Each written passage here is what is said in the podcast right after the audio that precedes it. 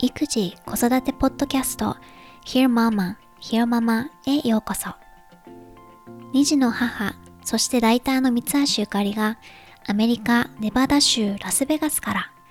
海外の育児・子育てにまつわる情報をお伝えする本音を大事にしたポッドキャストです。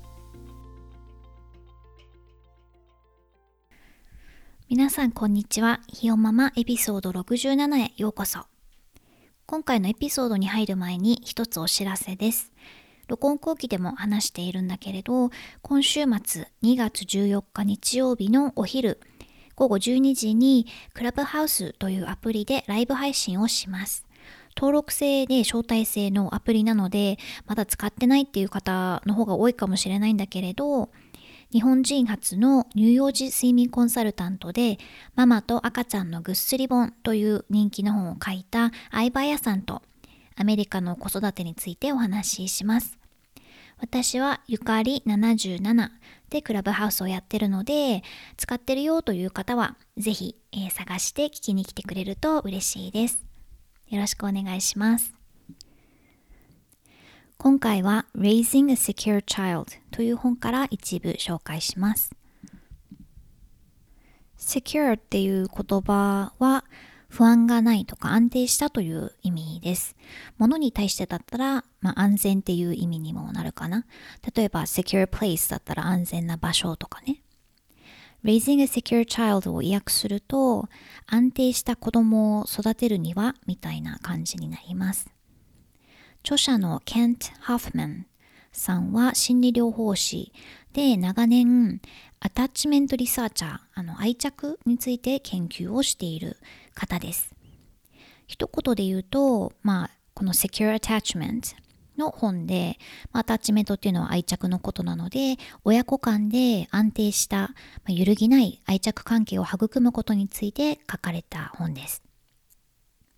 私自身子育て本とかねまあそこそこ読んでいるけれどこれはするなとかあれはするなとかっていろいろルールのようなものがあって全部真面目に実践しようとすると複雑な感じがしちゃうけれど、まあ、この本は子育てをシンプルに捉えられる感じがしました。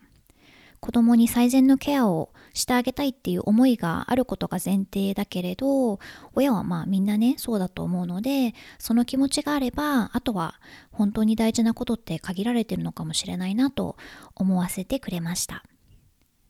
まだ途中までしか読んでないんだけれど Raising a Secure Child から、まあ、刺さった部分を紹介していきます。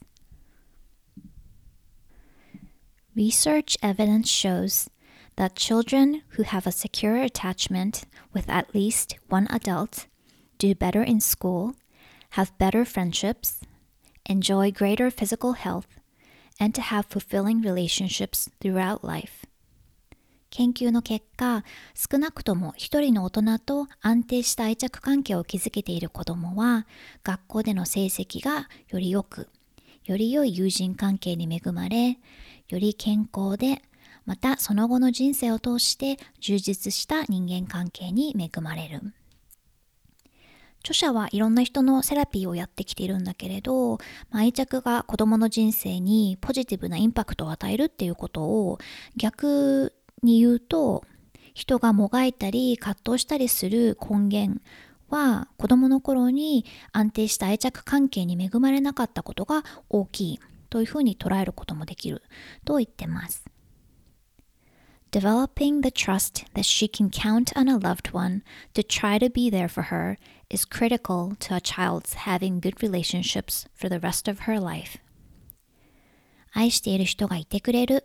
頼りにできるという信頼を築くことは、子供がその後の人生でいい人間関係を育むために欠かせません。愛着関係を育むということに関して子供には2種類のニーズがあるそうです。Developing young child has two groups of needs.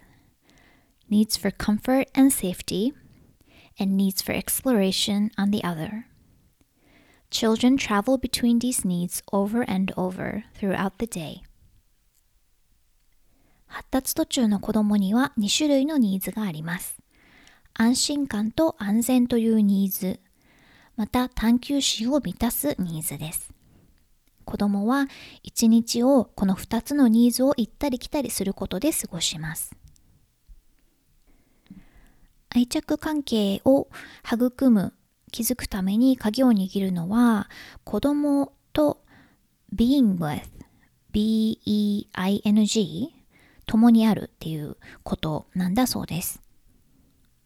の安心とか自信を求めてくる子供に応えるたびに信頼の絆を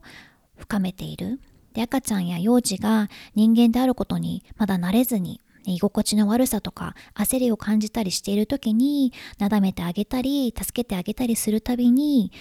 親は子供に対して自分また他者の感情を受け入れることまあ、それが仮に醜い感情でもそれを受け入れることを教えることができる。で20世紀半ばまではあの自立の大切さが歌われてきたけれどこの本の考え方はむしろ逆で自立というのはもう神話だと言い切っていてあの生まれた時から年を取るまで私たちが自立して行動できるのは私たちのつながりへのキャパシティと直接関係していると。子育て中の親にとっては、まあ、子供に自立してほしいなら、まあ、そして世界を自由に探索してほしいなら彼らが必要な時にいつでも帰ってこられるという揺るぎない自信を与えてあげる必要がある。自立性とつながり、人とのこのつながりこそ安定した愛着関係を意味するとあります。これをまあ別に難しく考える必要はなくって、本の中であの親子の愛着関係を育むまあ一シーンが紹介されてたので、それをちょっと紹介しますね。で、レイっていう女の子、3歳の女の子はまあ元気で無邪気で好奇心旺盛な子で、で、パパと家からまあ2ブロック離れた公園に遊びに来て、で、この3歳の子がジャングルジムに向かいながら、途中ちょっとパパを振り返る。でこのほんの、ね、見逃してしまうかもしれないような一瞬に何が起きているかっていうと、Lay gets precisely the permission and support she needs to know it's perfectly okay to risk the new adventure. まあ、このアドベンチャー、ね、彼女にとっては冒険に出ても大丈夫なんだっていう、それをパパが認識してサポートしてくれているっていうことを確認することでこの冒険に出ることができている。こういうシーンってね、まあ、公園でもどこでもちょっとこう子供が自分の方、親の方を見て確認するような素振りを見せてまた何かに黙々と取り組むっていう姿って誰でも経験してる日常的に経験してると思うんだけれどこれがその愛着関係を育んでるっていうことなんだって Again, that's secure attachment. In that simple moment, Lay's father is right there with her, responding to the shifting needs that his daughter experiences as she goes about the somewhat scary task of exploring her world. Significantly, Lay also knows that her dad will respond because he has done so many times in the past. これこそ安定した愛着関係です。この何気ない一瞬で、例のパパは彼女とそこにいて、彼女がちょっぴり怖いタスクで世界を探索していく中、彼女の揺れ動くニーズに応えている。例もまた、父親が常にいてくれて反応してくれることを分かっている。過去に何度もそうしてくれているため。A secure attachment in a child's first relationship lays the foundation for good relationships throughout life. 子供が築く最初の人間関係における愛着は、その子の将来の人間関係の安定した基盤を築くことにつながる。これすごくシンプルだけど、secure attachment is knowing that someone has your back and knowing someone has your back opens a world of new possibilities. 安定した愛着関係とは、誰かがあなたについていてくれることを分かっていること。それを信じられていること、そして誰かがついてくれていることで無限の可能性が開かれるのです。冒頭でこの本は子育てをシンプルに捉えられることが良さの一つだというふうに話をしたけれどもう一点いいなと思ったのが親も人間なので、うん、いつもうまくできなくてもいいしどんな人間関係子供との関係を含めて完璧を求めるのは誰のためにもならないっていうことが書いてあって過去のひよママのエピソードでも話したことがある good enough それで十分っていう子育てを推奨している点です。まあ、物事がスムーズに運んでる時でも子供と安定した愛着関係が築けている親でさえやっぱりミスをしてしまう。まあだから子供のニーズに常に全て答えるんではなくてその大半に答えればいいんですよという姿勢を進めてます。Perfect in relationships doesn't work. What works is acknowledging lapses and mistakes and doing what we can to make up for them, and certainly to learn from them. 人間関係において完璧は機能しません。うまくいくのは、しくじりや過ちがあることを認識して、それを取り返すためにできることをし、またそこから学ぶことです。まあ、どんなに共感力が高い親でも、子供のために常にいてあげるってことは、やっぱり非現実的で、どうしてもそのつながりをうまく感じられない時もある。でも、日々のちょっとしたしくじりは修復可能だと本では言ってます。それに大人がミスをするのは、ある意味子供にとって大事なことだという話もあって、なんでかというと、You've taught your child that even adults make mistakes, but they try. You've taught him that he can still trust you to be there for him, and that some of the time he might have to be patient with you. You've established the foundation of a healthy relationship, one that includes struggles and resolution, ruptures and repairs for the rest of his life. 子供に対して大人でも間違えることはあるけれど頑張ってあの最善を尽くそうとしてるっていう姿を教えられる でそういうことがあってもママやパパは自分のためにいてくれる。時には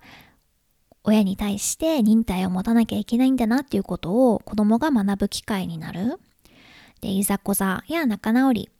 それからしくじったり修復したりっていうことを含む健康的な健全な人間関係の基盤を作ることになります。さっきの話にちょっと戻って、あ、やっちゃったなっていう時にどう修復するのか？で本の中では6歳の子供が傷ついて学校から帰ってきた時に、まあ、仕事が忙しくて気づきながらも相手をしてあげられなかったっていう状況を例に出してます。でまあ、あ、これはちょっとそばにいてあげなきゃいけないなって分かった時点、気がついた時点で、まあ、子供のところに行ってあげて、忙しくて話を聞いてあげられなくてごめんねってちゃんと謝って子供が、ま、心を開いて出来事について話してくれるのを待つ、まあ、状況によって毎度子供を最優先することはできないけれどそれでもちゃんとついてるからね味方だからねってことが子供に伝わるように言葉やアクションで示してあげるっていうのが大切だと。なのですぐさま駆けつけられなくても大丈夫。でまあ夫婦間とかでもそうだと思うけれどなんか聞いてほしいことがあって家に帰ってきてでもパートナーは忙しくて生返事しかしてくれなくてみたいなっていう状況ってきっとね誰でもあのあると思うんだけれど、まあ、聞いてほしい時話したい時にそれが叶わなくても後からきちんとコミュニケーションをね取るわけでそれができればつながりは保たれるし強化されるのかなってそのくあの積み重ね、うん、いつもパーフェクトってやっぱり本にもあるように無理なので。で、結構ツイッターとかのママさんの悩みとかを見てると、あ、また大声出しちゃったとか、あ、また叱っちゃったとかっていうのって多いのかなって感じていて、まあ、どんなママもパパもあると思うんだけどねどうしても時間に追われてるとかやることが山のようにあるっていう状況だと余裕がないからね。で、まあ、今の6歳の子供の例はちょっと怒ってしまうっていうこととは違うけれど、まあ、余裕がない時にそういう反応になってしまうっていうのは、まあ、人間としてあることで怒ってしまったら、まあ、さっきはごめんねって言って謝って大好きだよって伝えてあげるとか、まあ、そういう修復がその都度できていてああママやパパは、うん、僕のことちゃんと見ててくれてるしついててくれてるんだな味方なんだなっていうことを子供がベースとして感じられてればいいのかなっていうふうに思いました。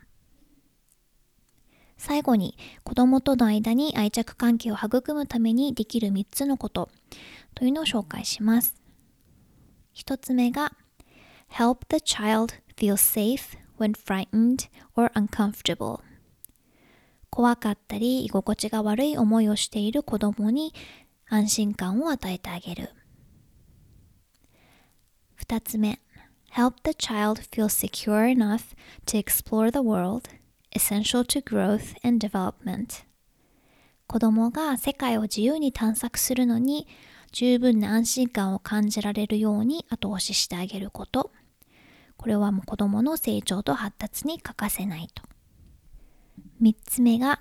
Help the child accept and manage his or her emotional experience 子供が自分の感情的な経験を受け入れてマネージ、コントロールすることを支援する。ということで、子供がね、100%ママやパパは自分の味方で僕にはいつでも帰る場所があるんだって思えるように普段から、まあ、失敗をしたりしながらも愛情を伝えていきたいなと思います。録音後期。皆さんお元気でしょうか？最近はインタビューの回と私の一人トークの回を交互にお届けしているので2週間ぶりのアップデートなんだけれどなんかあったかな？なんか毎日同じすぎて特にって思ったらあそうだあの最近日本人ママさんとその娘ちゃんと近所の公園で出会いました。なんか本当は1ヶ月ぐらい前に同じ公園で少しすれ違って、だけどお互い子供とあの遊んでてそれぞれ子供たちが違う方向に行っちゃったので本当にちょっと「あ日本人の方ですね」みたいな感じで話すだけで終わってしまったんだけれどでもね日本人の人と会うってこともすごく少ないので、あ、これはもうちょっと声かけとかないとって思って、もう公園を車から出ようとしてたんだけれど、あの、いつもいらっしゃるんですか？みたいな感じに車の中からちょっと声をかけて、で、そしたら、あ、この曜日に来てますっていうので、その後に何回かお互い、あの、公園に行っていて、やっと1ヶ月ぐらい経って同じタイミングで公園に行くことができて出会うことができました。でなんかすごい懐かしいよね。スマホとかがなかった時代の感じだったんだけれどそう。で話してたら娘ちゃんは長男くんと1ヶ月違いだってことが分かってもうすごい嬉しくて。でうちはプリスクールに行ってるので平日は会えないんだけど今度あのお休みの日にプレイデートをしましょうっていうことで待ち合わせをしました。ね、打ち解けてくれたらいいなと思って。まあ、娘ちゃんはママとは日本語でお話ししてる感じだし、長男くんもいい刺激になってくれたらいいなと思ってます。さて、前回は小エリさんとのトークをお届けしました。子連れ留学は聞いたことがあったし、特にその語学留学、英語を学ぶためのフィリピン留学とかは聞いたことがあったんだけれど、うん、実際にそれを実行した方の話を聞くと、まあそうかやろうと思えばできるんだなって思えました。まあ、とはいえ小入さんの行動力は凄まじいし、本当に見習いたいなと思いました。で前回はフリートークがなかったのでお知らせするのが遅くなってしまったんだけれどダイヤモンドオンラインで海外の子育て文化について発信していくことになっていて、まあ、ペースはフルタイムで子育てをしながらなので、まあ、書ける範囲でという感じなんだけれど、1本目はまさに実践中のベビーレッドウィニングについて書きました。忘れなければ、あの、エピソードメモのところにリンクを貼っておきます。で私がツイッターで絡ませてもらってるママさんたちからは、まあ、興味があるとか少し肩の力が抜けましたとかその日本の10倍外から始める結構きっちり、ね、方針が決まっている離乳食の進め方しか知らないと、ね、その通りにできないとストレス感じてしまったりそうしないとってプレッシャーになってしまったりするのでまあね、日本の外見るとこんなやり方もあるんだよっていう感じで書きたかったので、まさにそういうふうに受け止めてくれてるママさんたちがいて嬉しい感じです。でこの前、インフルエンザの2本目の注射を打ちに、あの予防接種を打ちに行ったんだけれど、あのついでにピーナッツと卵アレルギーっぽいっていう話を先生にしました。そしたら1歳になったら包括的なアレルギー検査をするらしくってそれまではあげるのはやめましょうっていう話になったのね。で少しずつあげるっていう方法もあるっていうのは先生も知ってるし前にエピソードでも話したけれど特に次男くんはまだアトピーがあるのでそもそもアトピーを治すのが先決だっていううんなんて言ってたかな。The last thing you should worry about is his allergies when he has eczema みたいな感じで、うん、まずはアトピー治さないとそのね、肌の問題なのかその特定の食べ物に対するアレルギー反応なのかっていうのもちょっとわからないのでまずはその状態を改善することが最優先だよねっていう話をしましたさて日本ではテレビのニュースとかでもやってるらしいので知ってる方も多いと思うんだけれど、あの、クラブハウスっていうアプリを使い始めました。人とつながる、まあ、SNS の一種なんだけれど、ユーザーは誰でもお部屋を作って同じ部屋にいる人たちと好きに話せる音声 SNS です。一応今のところ会話内容は録音されず残らないので、かしこまったりせずに、うん、気軽に話せる感じがあるかな。で、登録して ID を取っておくことは誰でもできるんだけれど、実際に使うためには既存ユーザーに招待してもらう必要がある仕組みです。で私は知ってる人がいる部屋、あの、それはリアルでも Twitter で普段からやり取りさせてもらってる人なんかとお話をするために使ってます。なんか普段ツイートとかを読んでる人たちと実際にこうねお話しするっていうのってまあまずないからクラブハウスをきっかけにそういう風な形でコミュニケーションが取れて、うん、あの、嬉しいです。